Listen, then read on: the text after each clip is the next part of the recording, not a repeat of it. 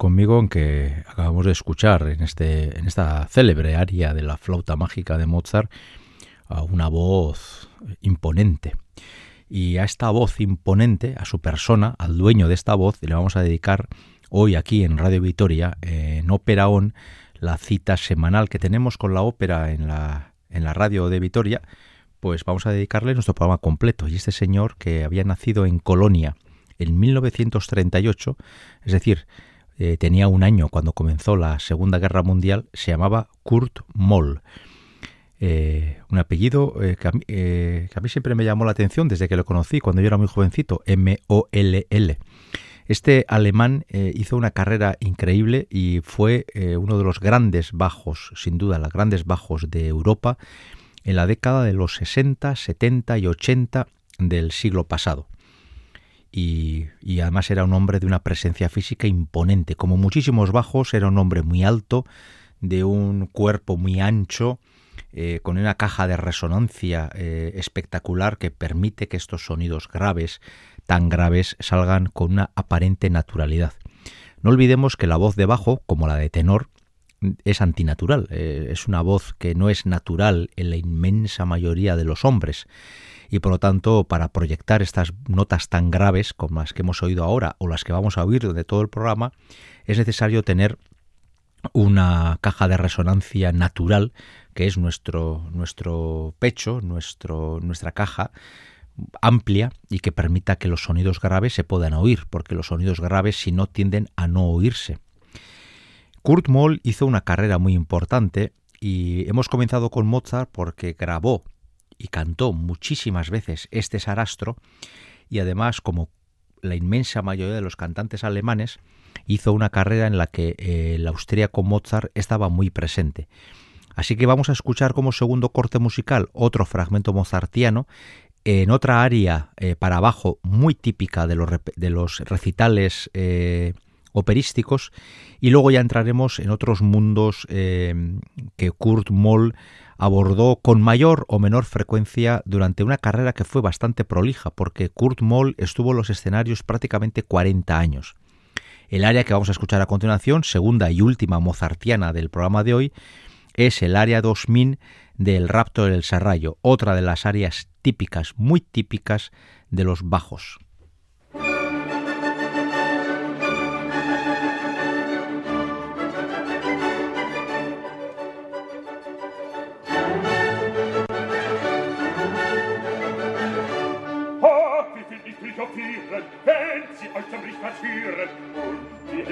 zu, schnüre zu. Und die Helte schnüre zu, schnüre zu.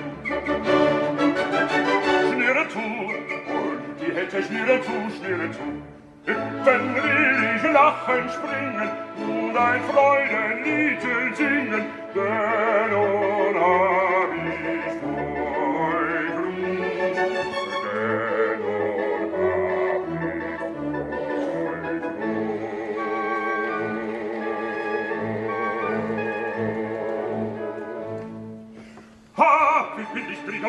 führen, wenn sie euch zum Licht marschieren. Und die Hälse schnüren zu, schnüren zu.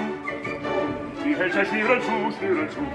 Schneid nur säuberlich und leise, ihr verdammten Haremsmäuse. Unser Ohr entdeckt euch schon, und wenn ihr uns kennt, drinnen sind wir euch in unseren Schlingen und erhaschet euren Lohn. Und erhaschet euren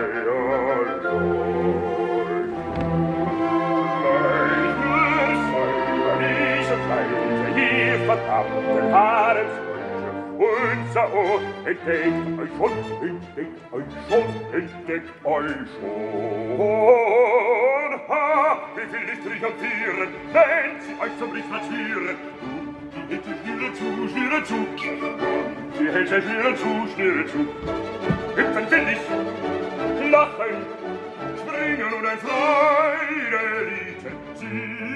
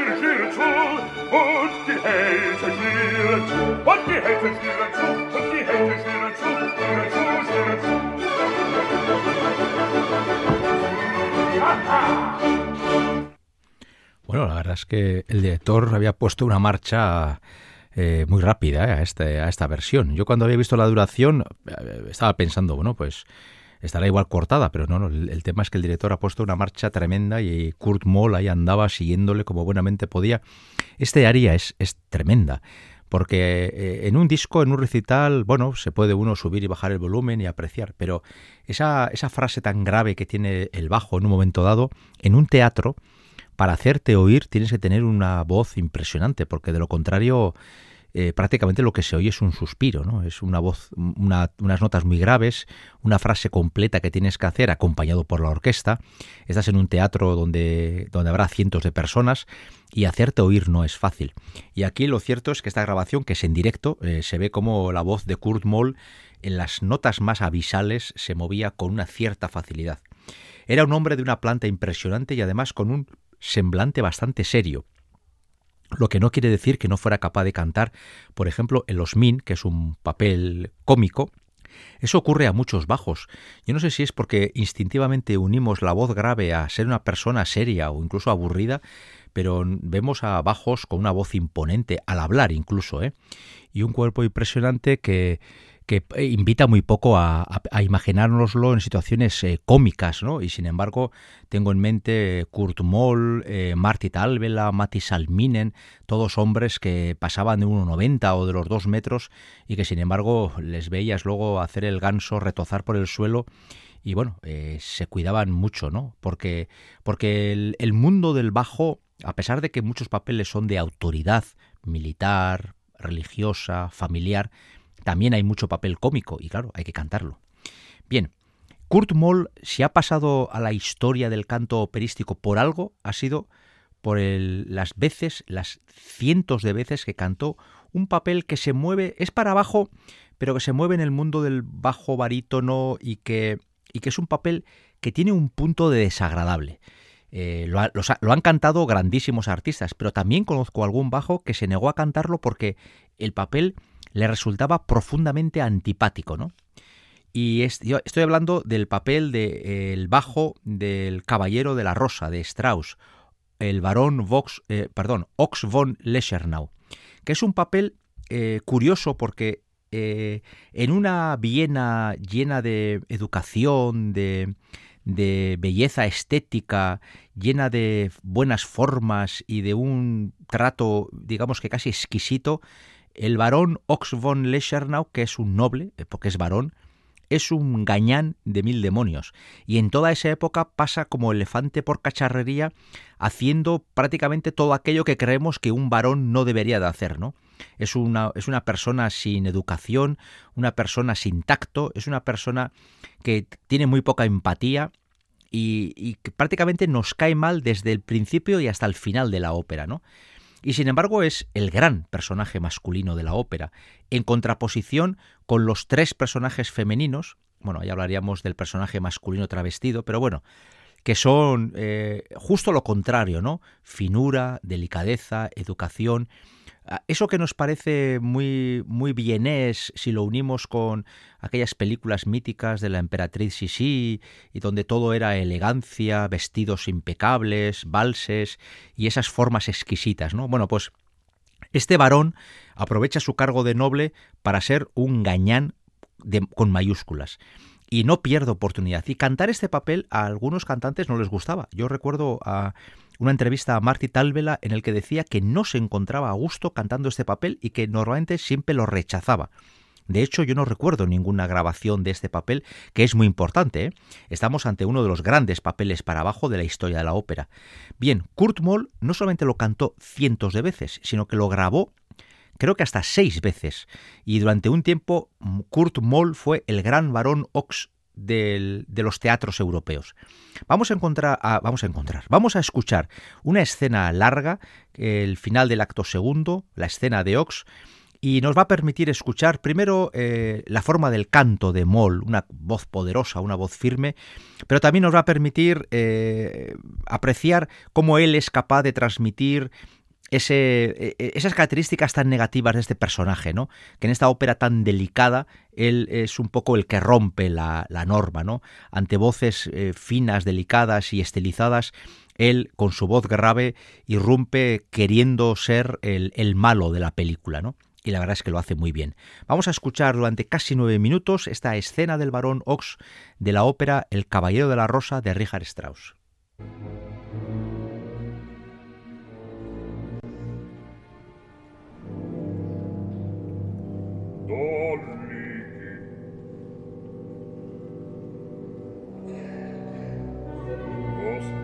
Kavalier mit euch spazieren kann. In dieser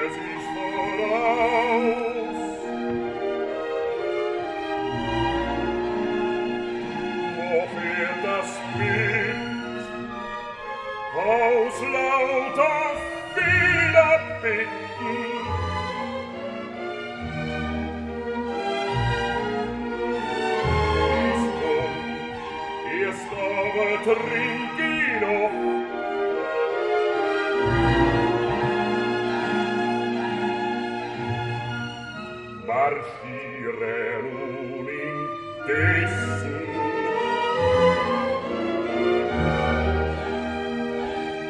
Ein fider Bett Schwäch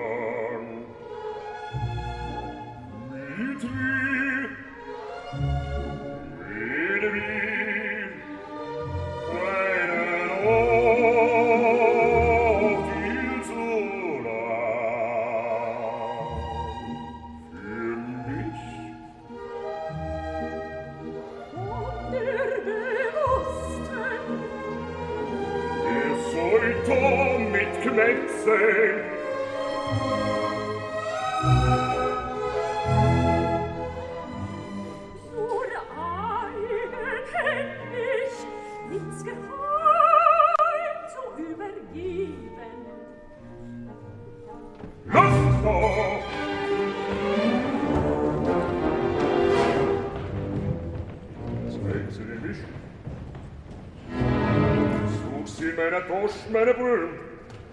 Nein, such sie nicht, kann sie Geschriebenes lesen. Doch,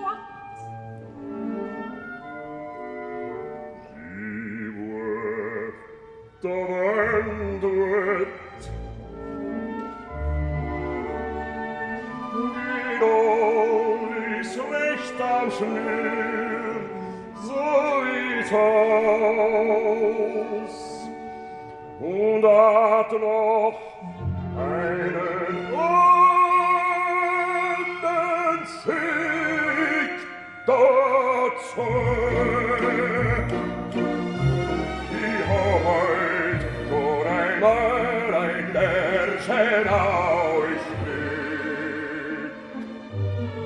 Um Tisch, ehe ihr die Antwort noch erspricht nicht. Wann so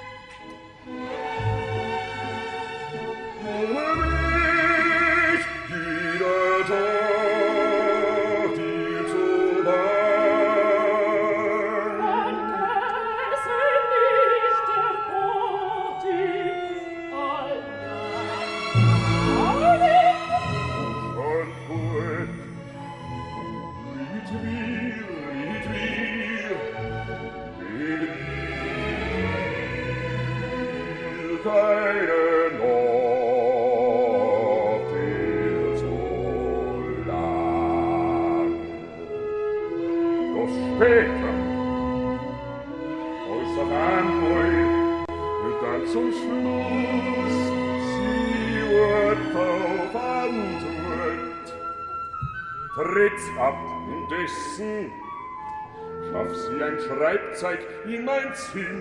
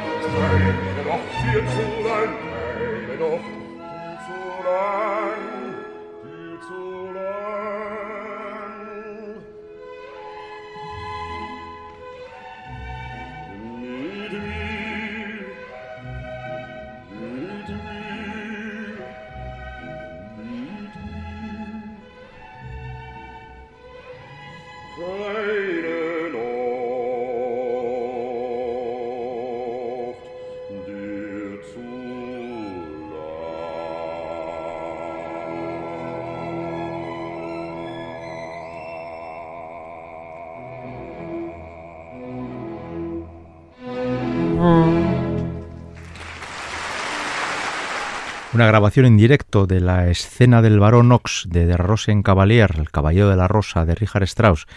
Qué pena que esta ópera se cante tan poco por aquí, porque ya sé que es muy larga y tiene un montón de personajes, pero la verdad es que eh, aunque sea tenga ese punto decadente, ¿no? porque el Caballero de la Rosa es de ya del siglo XX, ¿no? pero tiene ese punto decadente de la Viena de los valses, un punto nostálgico, pero sin embargo es una obra que tiene momentos mágicos. Y esta escena, que es exactamente el final del acto segundo, es el momento en el que Barón Ox saca a relucir toda su pedantería y toda su sobre todo su, su, malestar, ¿no? No su malestar, sino su malestar. Es que no sabe estar con la gente. Es un hombre que siempre toma la decisión equivocada para y consigue caer mal a todo el mundo. Pero bueno, es el papel, seguramente el papel que más fama le dio a Kurt Moll. Eh, evidentemente, él se movió muchísimo por el repertorio germano. Y acabaremos con Richard Wagner, un compositor al que él le dedicó muchísimas funciones de su vida. Pero como todos también hizo incursiones a veces en mundos extraños, ¿no? Eh, por ejemplo, si yo les digo a ustedes, eh, no sé, estoy pensando por ejemplo en Franco Corelli el tenor, quizás el último compositor que se les vendría a la mente sería Händel, ¿no? Y este un día pues cantó una ópera de Händel, de aquella manera, a su estilo, pero hacían cosas raras, ¿no?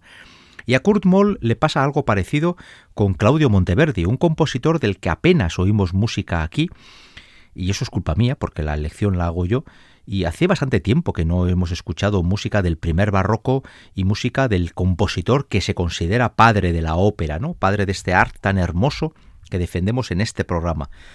Y sí, Kurt Moll cantó algunas funciones de la de L'Incoronazione di Popea de Claudio Monteverdi. Y quizás para romper un poquito esta línea que estamos haciendo como muy germana y muy, y muy clásica ¿no? dentro de los bajos, pues he traído esta breve escena de la ópera de Monteverdi, Eco la sconsolata donna, he aquí la, la, eh, la, la mujer eh, sin consuelo, de esta incoronación de epopea que nos permite escuchar eh, primero a Kurt Moll cantando en italiano y en segundo lugar en un repertorio que le es totalmente ajeno a lo que él sobre todo cultivó, ¿no? que es el repertorio germano del siglo XIX. Así pues, pongámonos eh, a escuchar eh, una voz muy, muy del romanticismo en el primer barroco, allá por primeros del siglo XVII. A ver qué tal nos suena este Monteverdi después de pasar por, eh, por el ancho cuerpo de este grandísimo bajo alemán. Ecco la sconsolata donna assunta l'impero per patir il serfaggio. Oh, gloriosa le mondo imperatrice, sovra i titoli e cieli,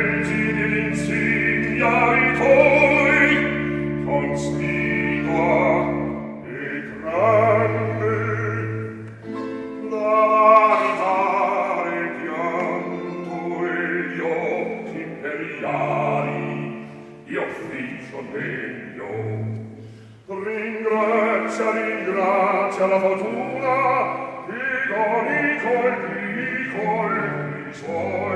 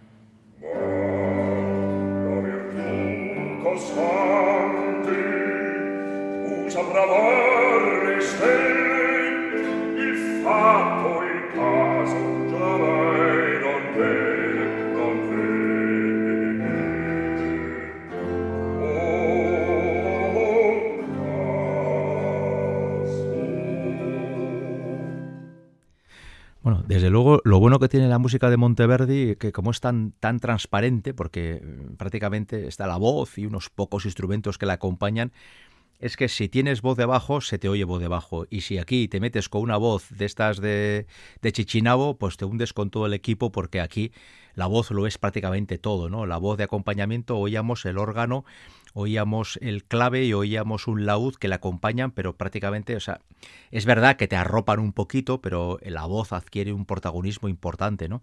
Lejos está todavía de aparecer no ya la orquesta clásica, sino pensemos en la orquesta romántica del 19, donde tú estás cantando con, con 90 instrumentistas que te acompañan, ¿no? Y que, entre comillas, pueden incluso taparte algunas de tus miserias.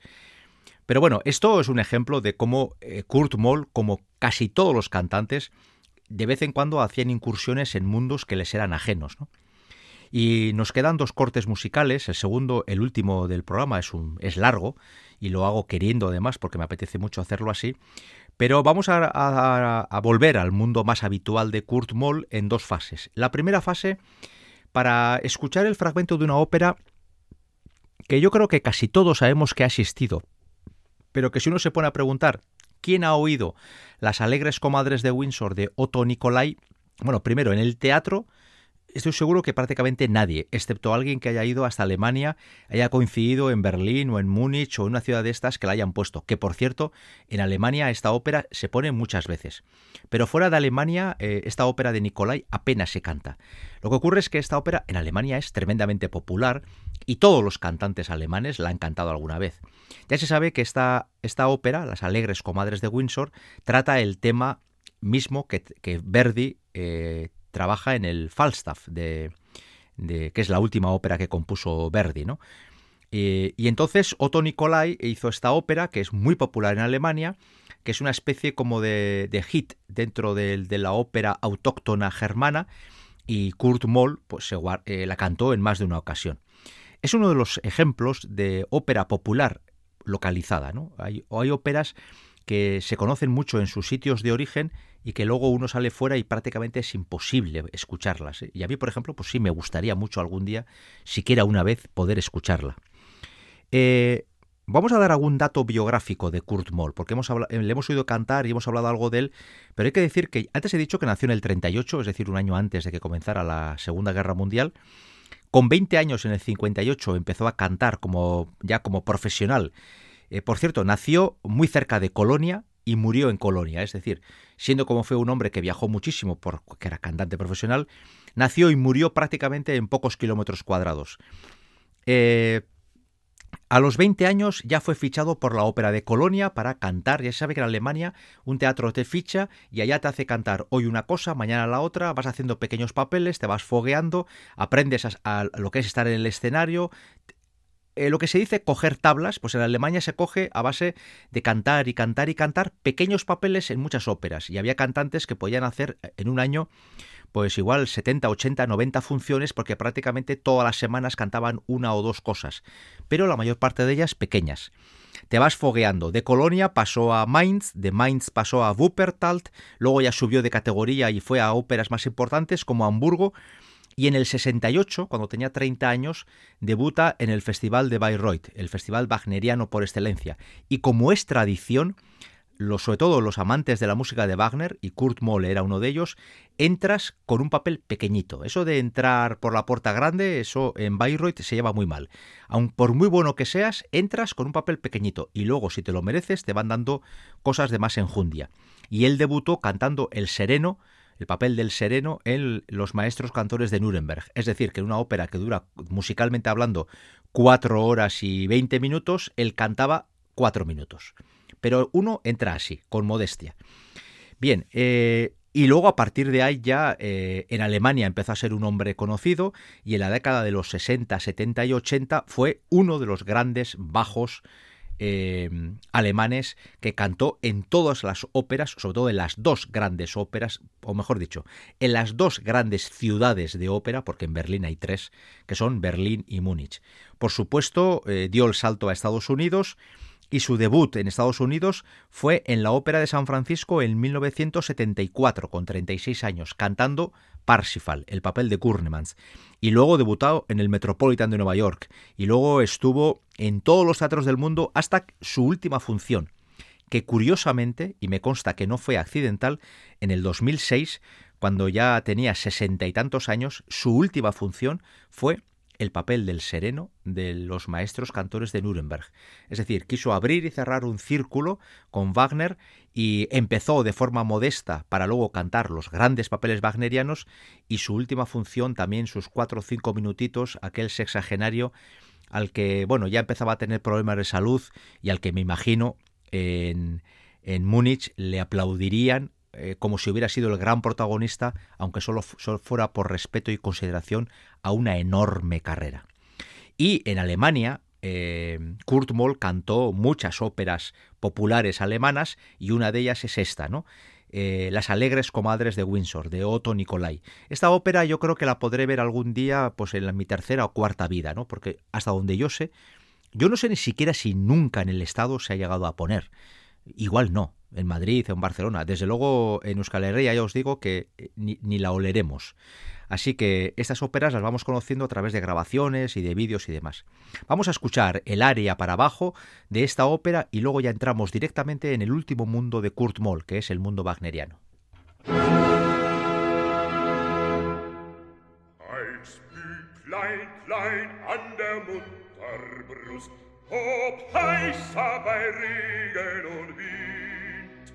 Da war der Sekt schon meine Lust, denn der Regen, der regnet jeglichen Tag. Komm, braune Hanne, her, reich mir die Kanne,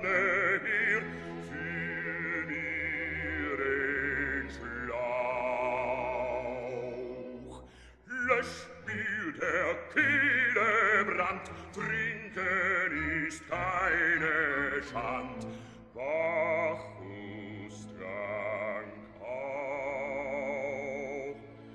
Ja, Bacchus trank auch.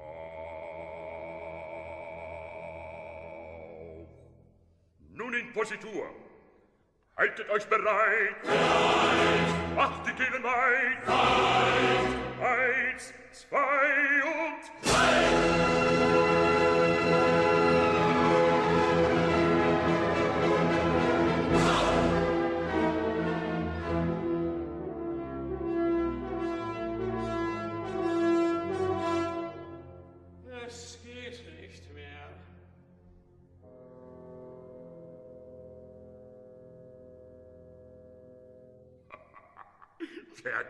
ist schon in. Tragt ihn hinaus!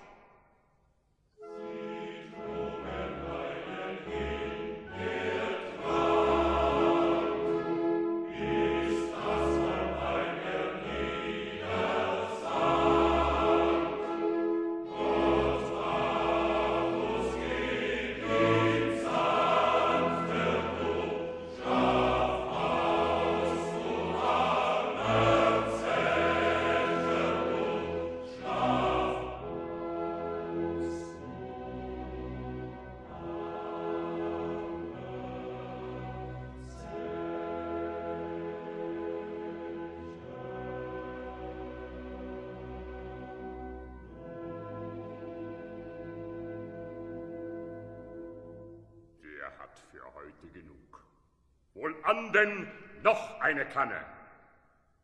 Und als ich vertreten die Kinderschuh, ob heißer bei Regen und Wind, da schlossen die Mädels sich vor mir zu, denn der Regen, der regnet jeglichen Tag.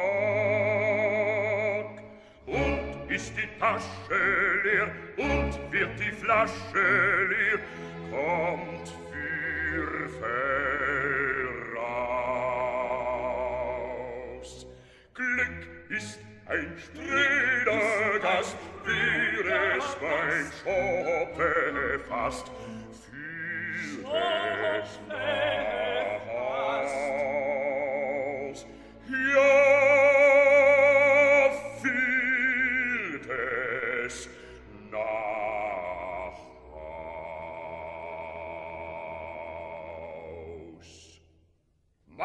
singst ja falsch wie ein Rabe.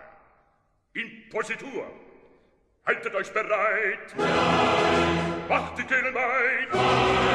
Eins, zwei und...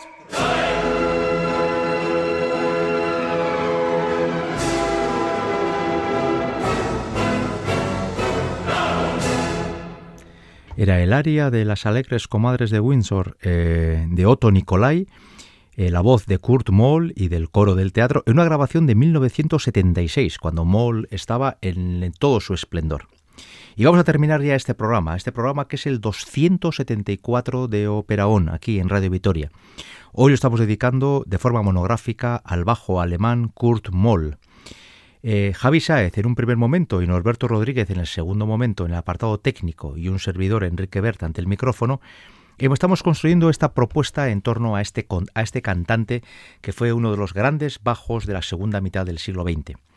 Y como casi todos los grandes bajos, eh, Kurt Moll no fue ajeno a cantar Wagner.